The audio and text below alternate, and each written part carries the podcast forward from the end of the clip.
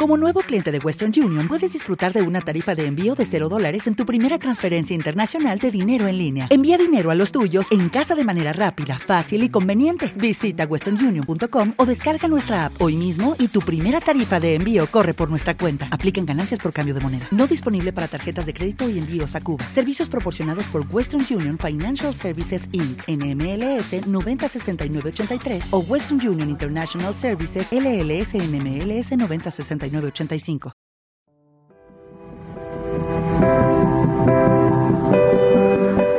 Esto es Mockingbird.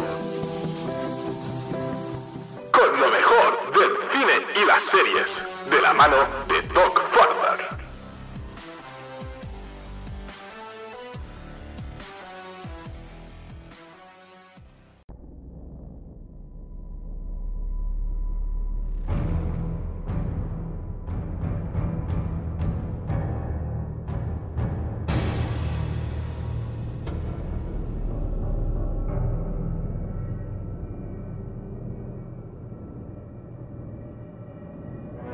Hola compañeros y amigos, bienvenidos a un nuevo capítulo de Mocking Star Wars. Esta semana por fin Unai sus temas burocráticos, porque claro, es que lo que tiene desollar a la gente, borrarle la memoria, pues hay ciertos... Bueno, y Unai, ¿has resuelto los problemas burocráticos o no que había en el capítulo anterior? Te has resuelto el problema. Sí, estaba en el taller intentando arreglar mi TIE Fighter. Bueno, ya confirmo que los Daniels, ya que está hasta aquí ya lo digo, los Daniels van a entrar al universo Star Wars. Parece que van a dirigir Skeleton Crew. Es lo que al principio se ha dicho.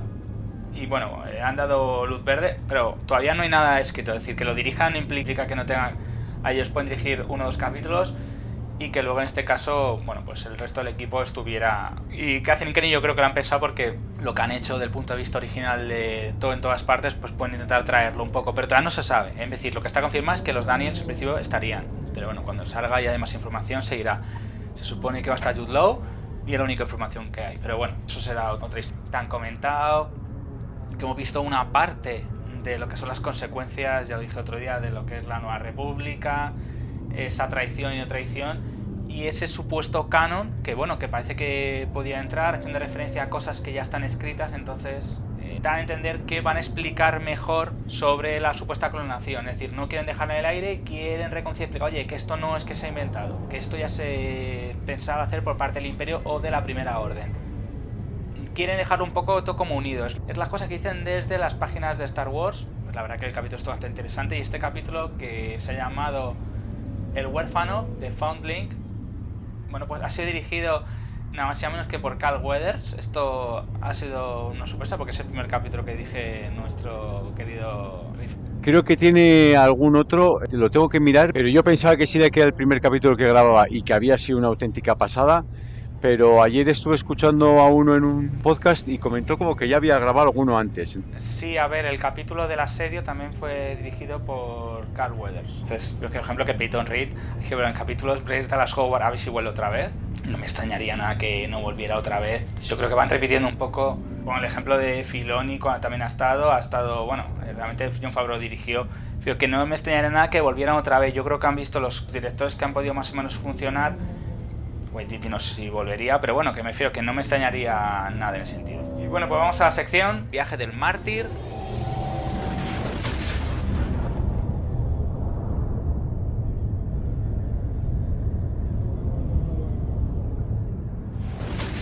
Pues el viaje del mentor vamos a tener, igual que en el capítulo anterior, dos historias paralelas. Una historia que nos va a contar parte de cómo Grogu logró evitar la Orden 66 y luego que vamos a ver cómo se unen y se estrechan los lazos en el, en el clan mandaloriano. Un capítulo muy entretenido, la verdad, y lo que tú has dicho, pues vamos a ver cómo Bo-Katan realmente va a reafirmar mucho más su papel como Mandaloriana, como jefa del clan de los nocturnos, que bueno. Y también traeré, bueno, pues el otro día, el- bueno, es que una cosa que todo el mundo comenta es ¿por qué están en un sitio en el que no hay nada más que peligros? Una tortuga gigante, que- una tortuga dinosaurio, que luego, luego comentaré un poquito más, y ese pterodáctilo que se llevará en este caso a Ragnar, que parece que es el hijo de Bisla. Entonces vamos a ver, porque está en un sitio en el que no hace nada más que tener problemas cada dos por tres, porque empieza la temporada y tuvieron a esta tortuga ya han tenido este pterodáctilo. Ah, también comentaré, se ha rumoreado o no la gente la, ha creado un poco de escepticismo que como en la nave de Bocatán no entraban unas criaturas. Luego explicaré por qué eso lo he, buscado para la, sección de Recorriendo la Galaxia y en la nave que tiene Bocatán puede entrar perfectamente esas criaturas. Que cuando la gente lo vio y yo también dije, mm, pero ¿cómo a entrar en esta nave? Y es que por longitud podría entrar. Inclusive la nave que tiene Bocatán os va a sorprender que es mucho más grande que una nave muy conocida. Ahí lo dejo porque más estoy buscando en metros. Claro, dije, vamos a ver, y esto es como esta, esta famosa frase de pues es más grande por dentro, es un poco como la TARDIS, es más grande por dentro que por fuera. la TARDIS veis que es una, cabina telefónica. Y bueno, pues vamos a volver al refugio mandaloriano. Y en este caso, pues Grogu empieza a ir por el camino. Vamos a tener un momento de entrenamiento con Ragnar, que Ragnar la verdad vale un poquito de sobrado. También quiero comentar que eso lo, iba a, lo trae las curiosidades un detalle de los cascos que tienen algunos de los futuros mandalorianos que no son cascos de verdad, eso también lo comentaré, las curiosidades. Y ese momento de entrenar y Ragnar, bueno, pues va a echar la bronca entre comillas a Grogu que por qué no tiene este caso pues un casco. Y bueno, hay una frase que en este caso se dice en el capítulo, vamos dejando frases, que se lo dice Pat Bisla, en este caso, a lo que, lo que parece que es su hijo adoptivo, que es Ragnar, no se debe hablar hasta saber, ya que bueno, hace referencia al grupo que lleva casco y bueno, veremos un momento de entrenamiento con dardos que lo iba a traer para las pero bueno, ya lo voy a comentar, ese momento en el que están entrenando y bueno, pues, tienen que dispararse tres dardos de forma en principio no consecutiva se podrían disparar en el orden que uno quiera y en este caso pues uno tiene que mostrar al otro que tiene más habilidad. Y vamos a ver cómo en este caso Grogu va a demostrar sus conocimientos Jedi. Además vamos a ver cómo en este caso Mando hay una frase muy buena que le dice a Grogu he visto lo que sabes hacer no pasa nada demuéstralo Claro, porque de mira todo el rato que te das cuenta que los mandalorianos realmente han perdido todo contacto con los Jedi y realmente no quiere que se sientan amedrentados, realmente se sientan superados por una persona que, a ver, tiene mucha más fuerza el personaje de lo que nosotros nos creemos en este caso. Y bueno, pues sí, bueno, después de pequeño momento de humillación, entre comillas, a Ragnar, también estamos viendo que está entrenando con el agua, pues aparece una especie de dragón alado que se llevaría a Ragnar y entonces el grupo deciden ir a salvarle saben que realmente no tienen fuerza suficiente con los jetpacks, entonces deciden utilizar la nave de Bocatán y Bocatán inclusive ir con ellos. Y entonces vamos a tener por un lado lo que es el rescate de, en este caso, de Ragnar y por otro lado vamos a saltar para mí que es la parte más, más interesante del, del capítulo, decirlo, porque vamos a ver cómo pues está en la forja, está hablando con la herrera y está forjándole pues, un medallón de Vesca, ya vemos que su cotita de malla, bueno, le, pone un medallón que madre mía, que ocupa, joder, madre mía, menudo joyón que tiene con el medallón porque le ocupa muchísimo.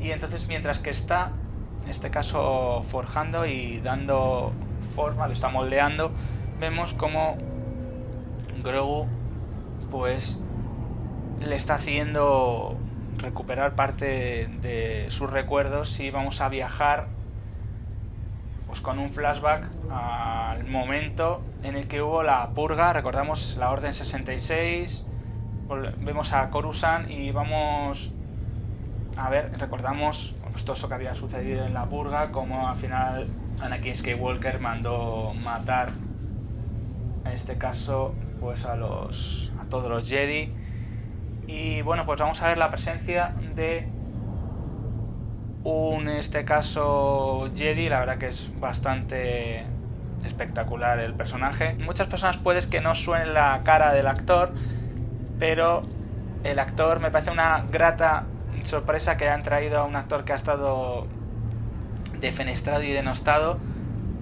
Él no tuvo la culpa de que el personaje, yo siempre digo una cosa, el, el actor estaba haciendo un personaje, él no tiene la culpa de que encajara mejor con la gente joven que no con la gente mayor. Y entonces esta persona ¿verdad? fue bastante vilipendiada e insultada, incluso pues intentó suicidarse varias veces.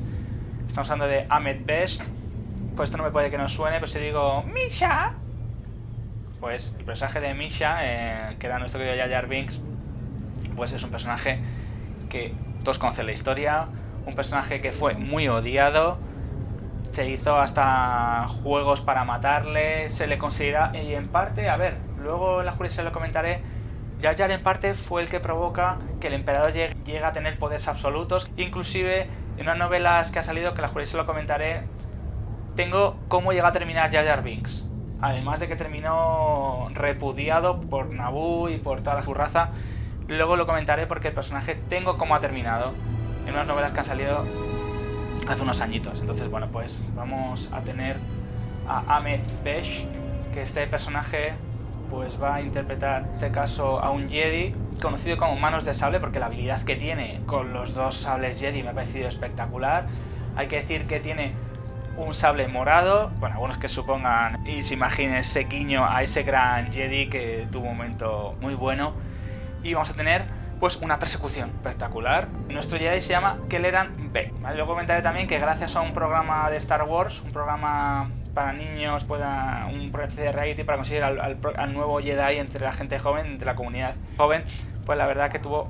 Pues, ¿a ti qué te parece el personaje, bueno, que yo no lo conocía, la verdad, este Kelleran Beck, que la verdad que tiene una persecución, a mí me pareció espectacular. No sé si los oyentes lo habrán visto así o no. ¿A ti qué te ha parecido? Bueno, a mí me ha gustado dentro de la anécdota que has comentado que era nuestro querido Jar Jar Binks. Bueno, me parece muy bien también que al chaval le hayan dado una oportunidad después de todo lo mal que lo ha podido pasar, que además pues es un poquito lo que pasa, ¿no? La culpa no es suya, él simplemente hizo su trabajo, pero bueno, pues hay veces que la gente lo achaca y se mete con el actor, ¿no? Pasa un poquito con Jeffrey en Juego de Tronos, que el pobre chaval las ha pasado canutas. Kelleran Beck, me encanta el nombre, Además me gusta también que este ya el capítulo de que sale Ahsoka, el capítulo 13, o sea, sería quinto de la segunda temporada, que se titula La Jedi, ahí sale Ahsoka y ahí ya mencionan a este tal Kelleran, ahí simplemente hace una mención. Nos parece desapercibido porque no sabemos nada, pero a mí me gusta cuando que saquen un nuevo Jedi, a mí me hace ilusión, dentro de que puedes romper, si te pones a ser muy cafetero, te puede romper a que ponga el último Jedi ahí no es, Luke Skywalker no era el último Jedi, quedaban unos cuantos porque estamos viendo que está haciendo ahora, ¿no? Pero bueno, vamos a hacernos los despistados y me gusta que saquen Jedi nuevos y que molen. Hay algunos que sin más pues no nos dicen nada, pero hay otros como todo el camino que está abriendo Ahsoka o Kanan o Ezra Bridger que son una maravilla. Pues este Kelleran Khan está muy bien que haya salido, además, bueno, pues este básicamente para que nos situemos un poquito era uno de los maestros que estaba enseñando a los chavalillos con Yoda. Yoda estaba enseñando a los chavalillos Jedi a, ser Jedi. Bueno, pues había más maestros, no solo estaba Yoda, este que le eran era otro, o sea que se ve que era uno de los Jedi potentes, con dos sables, uno verde, uno azul, que es muy chulo. También lo podemos ver en una serie que existe que se llama Star Wars El desafío del templo Jedi. Bueno, no sé si es serie o es igual es un juego, no estoy seguro en este igual, igual es un juego. Bueno, pues ahí sale Kelleran y bueno, ahí él pidió que los sables fuesen morados, como los del maestro Made Window. Aquí para Mandalorian sacado verde y azul sin más, o sea que ya en ese sentido, pues bueno, pues nos quedamos también bien. Y está bien que te va explicando pues cómo pudo escaparse y cómo pudieron salvar a Grogu de lo que es la parte de la purga. Además está muy bien compaginado con... Yo es que con los ojos y la cara de Grogu eh, me derrito completamente. Cada vez que sale, cada vez que pone esa carita, llega muchísimo al corazón, incluso cuando se pone un poquito más triste o cierra un poquito los ojos porque está preocupado, me llegan un montón. Entonces cuando ves que cierra los ojos o que está preocupado porque le está dando el golpetazo la Y le viene lo que es el flashback, pues yo lo sufrí con él también. Entonces, bueno, pues ahí yo creo que lo que es el animatrónico tiene un meritazo de la leche, está muy bien hecho por, porque a mí me, llega al corazón. Aquí tenemos dos anécdotas, la verdad, porque tenemos no solo la anécdota de la explicación de la escapada del Jedi, de, de Kelleran Beck, sino que también Kelleran, para escaparse con Grogu, es ayudado por un ejército Naboo. Y se escapan en una nave Naboo, que esta nave Naboo al principio yo la vi con mi amigo que solemos ver lo que es eh, todo Star Wars juntos y los dos dijimos, ¡eh! Espera, no será... Y, y estuvimos como un buen rato pensando, bueno, podría ser la nave de Padme, pero no es la nave, esta se ve que es como un poquito más chota, más pequeña y más ancha, me lo pareció a mí, pero que ahora me dicen que es la nave de Padme y también me lo creo, vamos, o sea, que esto sería un poquito el cotillo que pueda haber, no sé si de aquí sacarán algo, simplemente ha quedado simplemente como una anécdota y un guiño a, las precuelas. De todas formas, luego en las curiosidades comentaré las cosas que se han hecho sobre eso, la verdad. Entonces, sí podría ser Padme, por ciertos detalles además que lo compararé con las dos naves, la nave del episodio 1 que es esa y la nave del episodio 3 cuando realmente ella viaja luego a Mustafar. Luego comentaré porque parece que pudiera ser la nave de Padme y que Padme hubiera podido ayudar, en este caso, a Gru a salvar inclusive ciertos guiños a Bail Organa. Se ha valorado. Pero bueno, eso luego la, en Recuerda Galaxia lo comentaremos. Y esta parte pues terminaría ahí esta parte terminaría y de ahí saltaríamos otra vez a este caso a intentar salvar al hijo de en este caso Pat Bisla. Bueno, vamos a tener un momento con unas criaturas, un momento bastante tenso en el que va a intentar todo el mundo de una forma o de otra intentar pues cargarse en este caso al raptor, a la madre de, los, de, esas tres criaturas gigantes, de, de, de esos tres pterodáctilos bebés que le está dando de comer. Y bueno, pues al final es decir, es un capítulo con mucha acción por, por, los dos lados. Por una parte, lo que tú has dicho, muy bien, lo de este personaje que hemos rescatado, que le dan Beck. Luego comentaré lo que te estás diciendo del, del Templo Jedi. Eso lo comentaré con las curiosidades. Y realmente, bueno, pues está contando un trocito y las teorías que hay sobre la supuesta nave o no nave. Y aquí realmente pues vemos como al final el pez grande se come al chico, porque realmente eh, logran derribarle en este caso al pterodáctilo, le echan al agua y al final, pues, lo que es la naturaleza. Sale un. parece que es un cocodrilo, o tortuga, dinosaurio, no sé bien lo que porque unos segundos, y se lo comería. Y en este caso. Sí, tiene pinta de ser otro cocodrilo, como los que salen en el capítulo 1, pues aquí nos han sacado otro.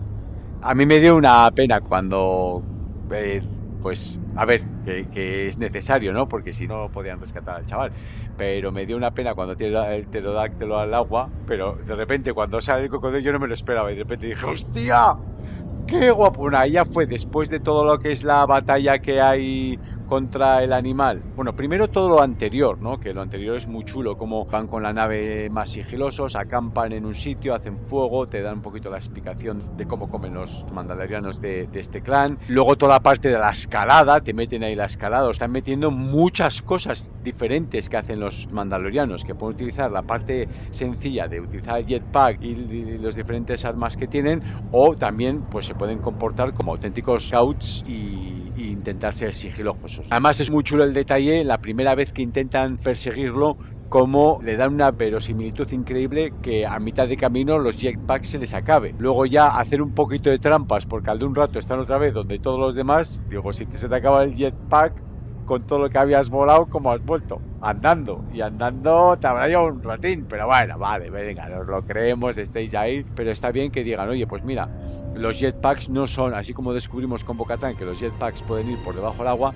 también hemos descubierto que los jetpacks tienen una capacidad, pues ya vemos el aparatito que es el depósito de gasolina que puedan llevar. Y luego ya todo lo que es persecución con el pterodáctilo, eso me ha parecido una batalla que normalmente lo solemos ver de naves, bueno, pues esta vez tener yo le tengo muchísimo cariño a la película de Rocketeer, que es una de estas primeras películas eh, no sé si es de los años 90 una cosa así, que es muy chula, de las que empezaban ya a hacer películas de superhéroes, las primeras, que no eran así tan como el boom que estamos viviendo ahora.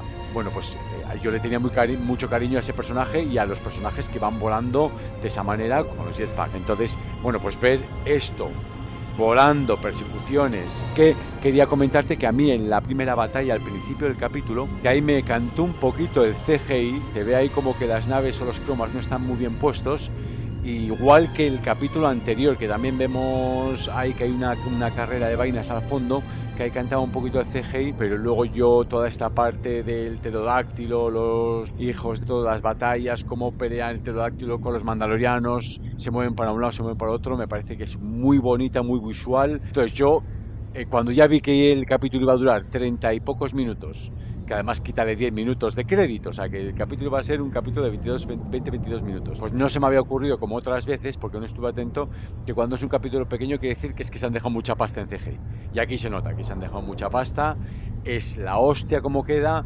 después de ver toda esa persecución, cómo tiran el bicho y que ya al final de repente salga el cocodrilo, se coma el otro bicho, y ahí me levanté y dije, hostia, no me puedo creer el capitulazo que he visto, pero estuve un buen rato a lo largo de toda la tarde diciendo, no me puedo creer lo que acabo de ver. O sea, esto es una auténtica maravilla. De hecho, normalmente no suelo comentar las cosas en el grupo, pero esta vez pues, pues sí que me animé a comentarlo así y decir, qué maravilla de capítulo. Pues la verdad, no se puede añadir nada más a lo que tú has dicho. Está muy bien lo que es la escalada. Todo eso ha estado muy bien. Me refiero, es un capítulo muy Star Wars. Sí me gusta que hayan metido a este personaje que he comentado antes de Ahmed Best, que le hemos dicho. Ahora, a la curiosidad lo comentaremos. Y sí me gusta que vean dando pequeñas pinceladas. Ya está. No vamos a buscar más historia. Que luego tengan que añadir con Ahsoka, con Skeleton Crew, que funcione más, mejor. Sabemos que la película de Roach Squadron pues ha caído. Que los Daniels al final no cuaja Skeleton Crew. Ya lo veremos. Es decir, de momento que en principio está habiendo una, desaceleración, de, ya, lo, comentamos, y se está diciendo en muchos sitios, se nota. Creo que la saga que menos afecta ha sido Star Wars, para mi opinión, pero creo que Marvel, para mí creo que se empezó, empezó a acelerarse muchísimo y, el efecto ha sido eh, Ant-Man. Y entonces, para no seguir con el tema, para no embrollarnos en el tema, yo siento que Mandalorian va por el buen camino. This is the way y ya está. Si no hay que añadir algo más, si no pasamos a las curiosidades. Un pequeño tip sobre el tema de desaceleración que lo estamos viendo, pues eso, los, los, superhéroes no sabemos si es que porque la propia Marvel ha decidido reducir un poquito la cantidad de series y películas, pero también yo veo que hay bastante cansancio, las últimas películas no están triunfando. Shazam se está pegando un ostión de la leche. Ant-Man Quantum Mania al final parece como que ha medio remontado el vuelo, pero no... A ver, dentro de la saga de Ant-Man pues le va bien pero yo sí que estoy viendo que la gente está un poquito, pues teniendo un poquito de cansancio y saturación con respecto al tema de los superhéroes. Pero no solo eso, sino que le tienes que añadir que también hay una crisis de la leche que la gente va mucho menos al cine. Pero es que dices, no, no, es que las plataformas, no, no, las plataformas te están teniendo una desaceleración porque hay mucha gente que se está dando de baja de las plataformas.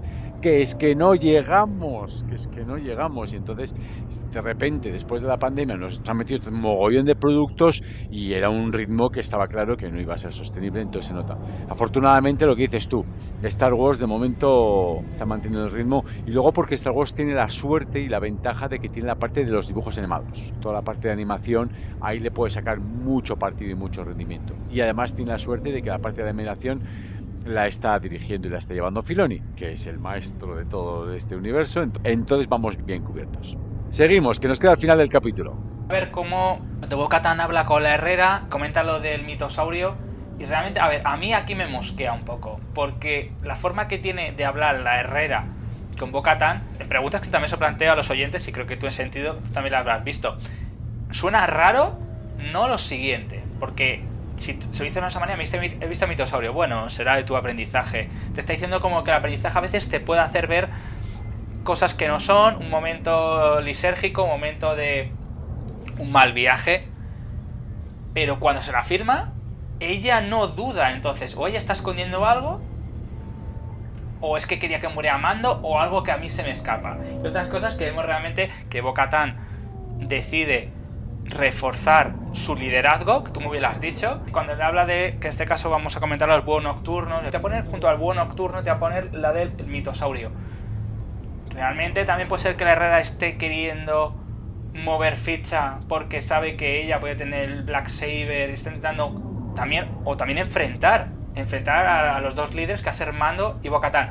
Yo creo que no, pero yo creo que hay algo de ella que se nos escapa todavía, en mi opinión. No, yo creo que no es tan complicado como eso. Yo simplemente creo que los mandalorianos que están vivos o que están activos hasta ahora han tenido siempre el mito del mitosaurio, pero nunca lo han visto, nunca se ve que igual es algo más de el típico animal que han visto nuestros ancestros y por eso seguimos y tenemos este símbolo puesto en los escudos y todas estas cosas, pero no dan importancia, como que consideran que es una especie que está extinta, ¿no? Entonces, en cierto modo, pues le dice Bocatán que lo ha visto y dice la herrera, sí, bueno, vale, yo también páseme un poquito de eso de lo que estás fumando, porque eso es imposible. Como diciendo, no me creo que hayas visto porque ya no existen, se han extinguido. Ya veremos a ver si esta semilla que la ha metido Bocatán en la Herrera, la Herrera va a empezar a dudar y decir, usted, pues igual esta tío lo que me está diciendo sí que es verdad. Claro, también hay juego un poquito con el público, porque ahora con el comentario que ha hecho la Herrera, igual nosotros nos creemos lo que dice de que lo que haya podido ver Bocatán y lo que hemos visto nosotros en el capítulo es una visión o una alucinación. Entonces, bueno, pues aquí ya tenemos un pequeño debate que podemos hacer. En vez de debatir si esto es una mierda o no es una mierda, que la gente se deje de hatear y vamos a debatir de verdad en cosas interesantes de si es verdad que el mitosaurio existe o no. Yo, mi opinión, la de Unai, es que sí que existe, Bocatán lo ha visto y precisamente porque se ha, este ser tan especial, se ha presentado a Bocatán dentro de las aguas estas eh, especiales de Mandalorian que, que le ha hecho pues que la perdonen, la ha hecho que vuelva a estar en el, en el camino y encima, como ha visto el mitosaurio, you have to have the black saber. O sea, no hay más. O sea, está clarísimo que nos quieren llevar, o yo creo que Filoni quiere tirar por ahí. Y claro, de repente estás viendo que tienes a la que debería ya aportar el sable negro de los mandalorianos, que es la única que ha visto un mitosaurio. Es que mayor poder que ese no puede tener. Y encima está demostrando que es una tía de principios, que es una tía que sigue las reglas, que es una tía que se ha resarcido, que es una tía que es una buena líder. Sí, sí, está siendo más un una serie, una temporada más de Boca que para Mando. Pues sí, pero la verdad es que también la combinación, la química que está, fíjate, la química que están teniendo Mando y Bocatán con casco, manda narices, están teniendo, o sea, dos personajes con casco están teniendo una química de la leche y está quedando súper bien. Estoy encantadísimo. Y luego, bueno, comentar eso, que le dice a ver si se puede poner la hombrera el, símbolo del mitosaurio. No hemos comentado que antes, cuando le ha hecho lo que es el medallón escudo este para poner encima de la cota de mallas a Grogu, porque va ganando Beskar poco a poco, para al final tenemos un pequeño... Pues se van a hinchar a vender muñequitos de traje de mandaloriano de Grogu. Se van a hinchar... O Grogu de mandaloriano. Bueno, vamos. Va a ser... Ahí Star Wars han sido más listos que la leche. Pero si te has fijado lo que es en el doblón este que le pone a, Grogu, el bicho que graba me ha parecido que era rinoceronte este que sale en la primera temporada. Creo que es ese. Entonces, pues un poco lo que es el, símbolo que te ponen en tu escudo tiene que ver con los diferentes bichos mitológicos a los que te has enfrentado para demostrar que eres un mandaloriano, que eres merecedor, que this is the way y todas estas leches. Sí, el blasón la verdad sí se ve ese rinoceronte que queda muy bien. Y bueno, pues yo creo que no vamos a comentar nada más. Hemos tenido, como he dicho antes, esa frase de no debes hablar hasta saber. Esa frase sí que me ha gustado. Y vamos a la sección Recorriendo la Galaxia.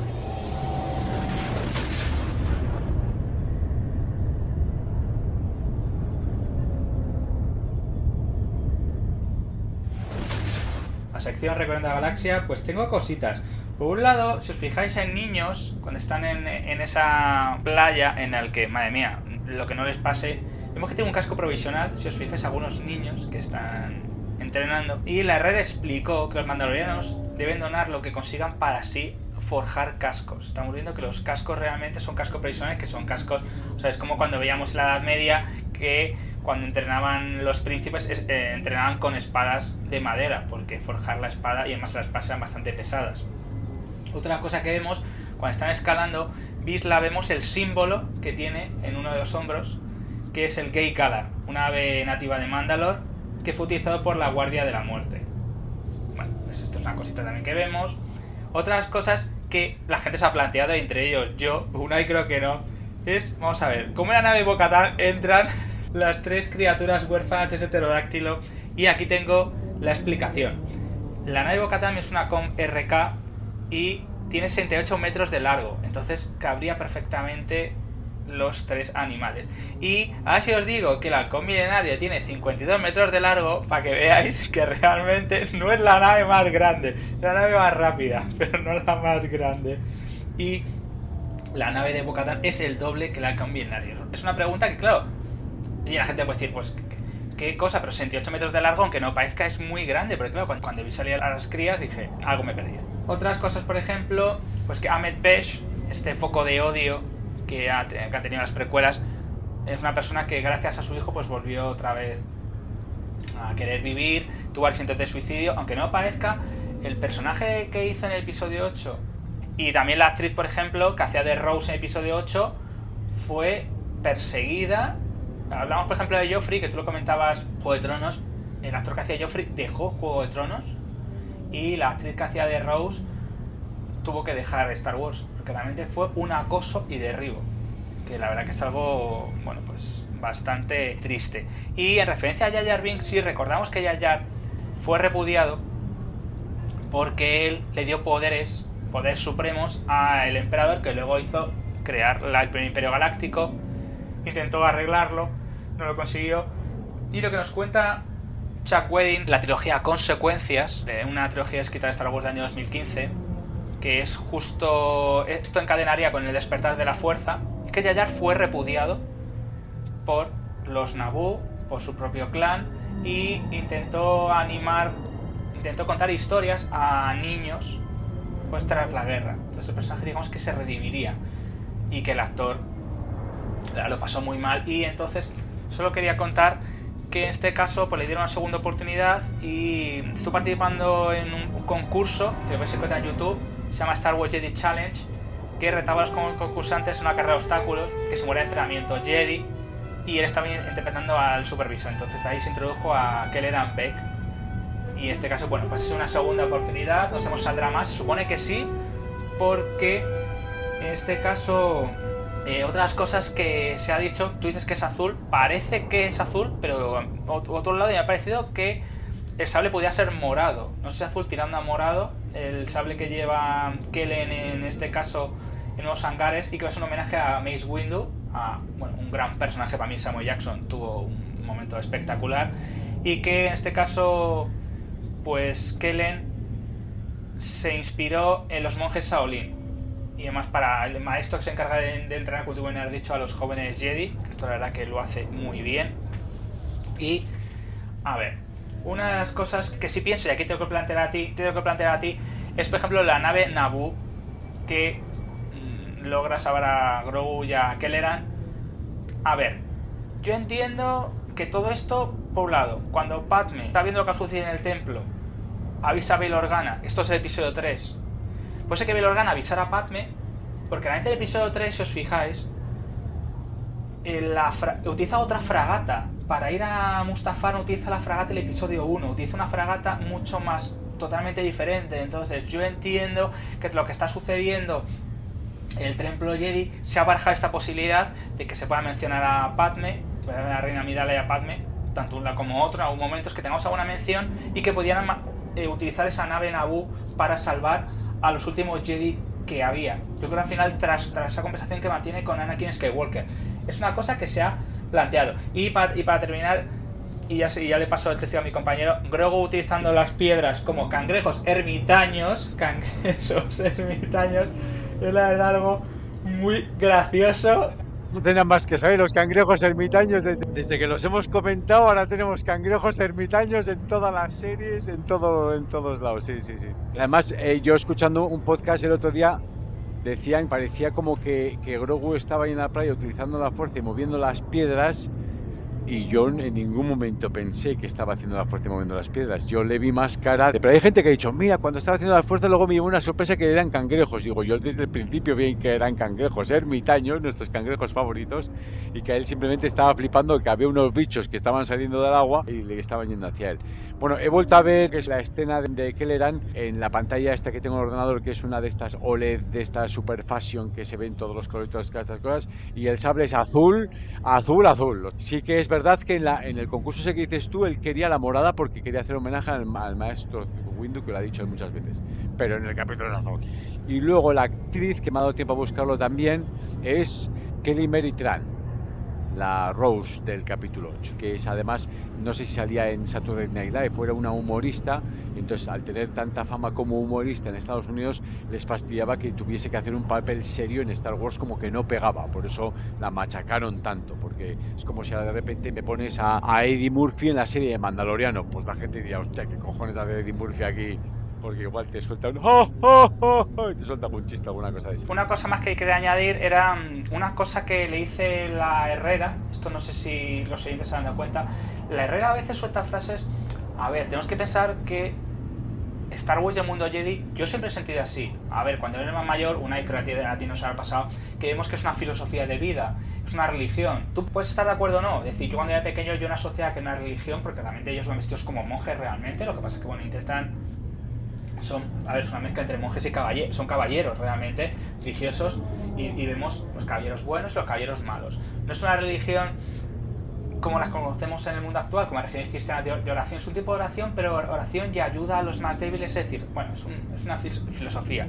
Y en este caso, traía colación porque en este caso la Herrera está hablando de la forja, que es origen de todo. Vemos también cómo también el clan tiene su propio mantra, ya que le dice, eh, cuando está con Grogu, que dice que la forja es la vida de todo mandaloriano.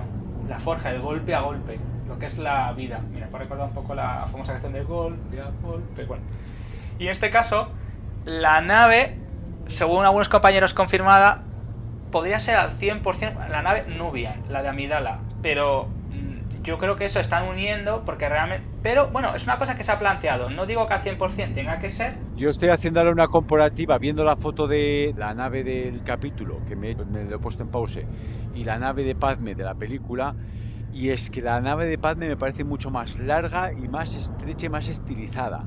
Esta me ha parecido más estrecha, o sea, más, más corta y un poquito más ancha. Que, que está claro que es una nave Naboo, seguro. Ahora, si me dicen mañana mismo los de Star Wars, no, que es la nave de Padme, le diré, fenomenal, me lo creo. Ahora, como todavía no se han pronunciado y no nos han dicho que es la nave de Padme, yo tengo mis dudas. Pero bueno, si mañana me dicen que, me tengo que creer que es la nave de Padme, yo por Star Wars mato y me creo que es la nave de Padme. Bueno, lo único que tenemos que añadir que The Mandalorian ha transcurrido 5 años después de episodio 6. Entonces habrá que explicar qué ha pasado con Kelleran. Porque cómo lo han encontrado los piratas. Entonces, que posiblemente Kelleran muriera, no lo sé, pero le has dado una importancia al personaje. Eso por un lado. Otra cosa también que hay que explicar es que ha pasado 30 años. Entonces tienen que, desde el episodio, desde lo que hemos visto, también tienen que rellenar algunas cosas. No me parece mal, la verdad, entiendo. Pero no ahora. En las siguientes series se están rellenando los huecos que quedan es lógico, tiene huecos las... Y es un universo, es una historia completa. Que por la tenemos la historia de una persona que es súper relevante, que fue el elegido, la familia Skywalker, es una historia, por otro lado. Bueno, pero esa historia se cruzan con un montón de personajes más. Hay que pensarles que cuando nosotros vimos los episodios primeros, no había nada más, y a partir de ahí es que llevamos 30 años, y en 30 años se ha expandido muchísimo universo, se han creado un montón de razas, un montón de historias paralelas, y bueno, yo nada más quería. Bueno, sí, quería, quería terminar de comentar una cosa: que el, la criatura del primer capítulo es una tortuga dinosaurio. Y, y ese dragón barra perodáctilo, no sabemos bien de dónde es. Sí, bueno, quería. ¿Tortuga dinosaurio en la primera? Me, me, parecía más un cocodrilo que. Parecía más un cocodrilo. Sí, es una tortuga dinosaurio. Es una tortuga dinosaurio, más le estaba buscando. Y bueno, pues añadir que creo que lo he dicho antes, si no lo voy a comentar, que le dan Beck le llaman manos de sable, porque si te fijas, o sea, mueve los. Es acojonante cómo mueve los sables.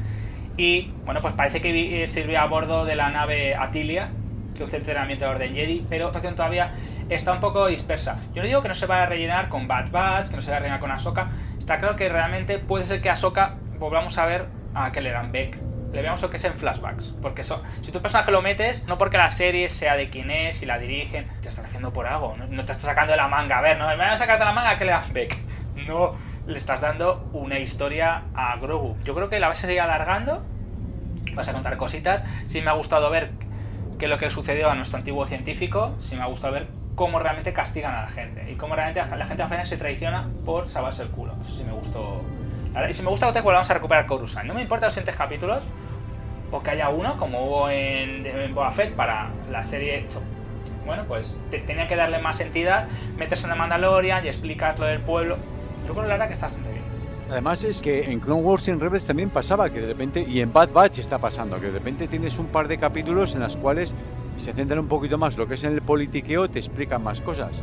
Yo me acuerdo que en los últimos 30 años, igual casi casi te diría antes de que saliese el capítulo 7, incluso saliendo el capítulo 7, yo solo oía, joder, tanto universo expandido, que la galaxia es tan grande y siempre estamos con los mismos. Bueno, pues ahora nos están presentando la galaxia más grande, nos están rellenando esos huecos con más planetas, con más bichos, enriqueciendo lo que es la mitología Star Wars con nuevos personajes, ya la gente se queja, pero no queríais que se expandiera y que la gente dejase de hablar de Obi-Wan y de Skywalkers. Vale, pues ahora que lo tenemos, yo creo que lo están haciendo de maravilla.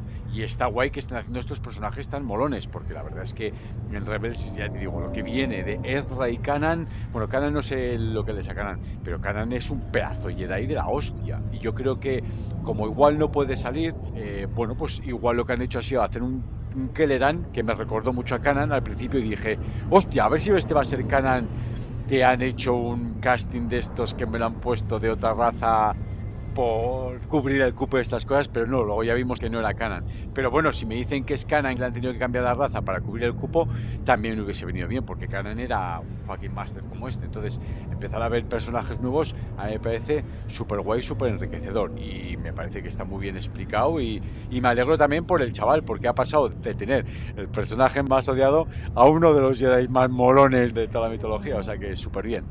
Bueno, solo que añadir que hablan de los búhos nocturnos. Era una unidad de élite mandaloriana liderada por Bo-Katan Christ cuando este realmente se unió a la Guardia de la Muerte. Los búhos nocturnos se pusieron al lado del grupo y del líder de la Guardia de la Muerte, Previsla, y después de que Dark Maul matara a Visla, no sé si en principio, seguramente lo ponen más en Rebels, que realmente ha salido, que realmente incluso salió en solo, que hicieron cierta mención. Yo no sé si tienen más jardines.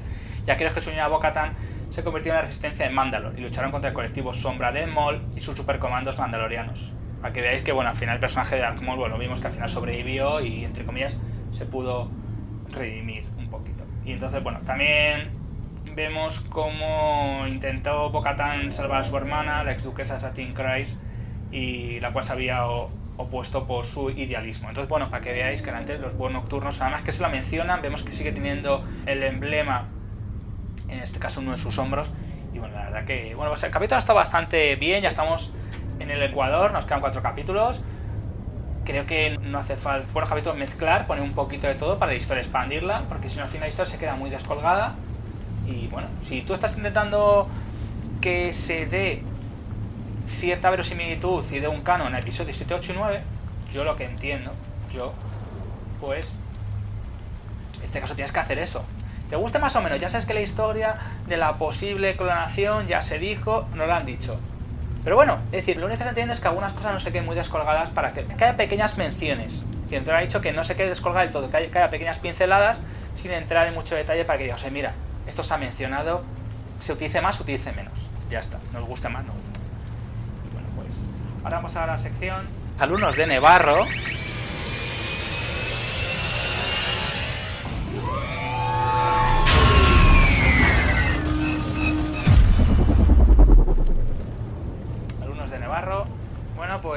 Pues un tal Unai Azcuna dice crítica mordaz y corrosiva. Sí, claro, tío. Si no, no eres tú. Y la verdad que, bueno, eh, ya en este capítulo la vuelta está otra vez y se te agradece que has vuelto. Y Mariolo-BS dice, me encantó este episodio, es más largo hasta ahora. Sí, porque esto dura 34 minutos. Ha pasado mucho más rápido, no digo que sea peor, pero bueno, está bastante interesante más largo hasta ahora, tuvo dos historias, a mí me pareció de relleno. Es lo que quería comentar a Unaya, que no está en el capítulo anterior, es que claro, es una cosa que circula por muchos foros y me he perdido algo. He leído críticas, pero todos, hoy todo se critica, de verdad. La Nueva República quiere hacer mejor las cosas y borrar todo el rastro del imperio, pero ya se ve que también tiene sus cositas raras. Pues la verdad es que sí, no vamos a decir lo contrario. Inclusive, si se habla que tras el episodio 9 puede haber cosas, o puede haber cosas de la Alta República, de los primeros, de a los episodios 1 y 3, que se puede que se haga. A ver, es rellenar cosas, pero que la aceleración está ahí, que están tomando con precauciones, que Catherine Kennedy, Filoni, Favreau que han dicho, eh, señores, vamos a un poco el freno. Porque Bad Batch es distinto a mí.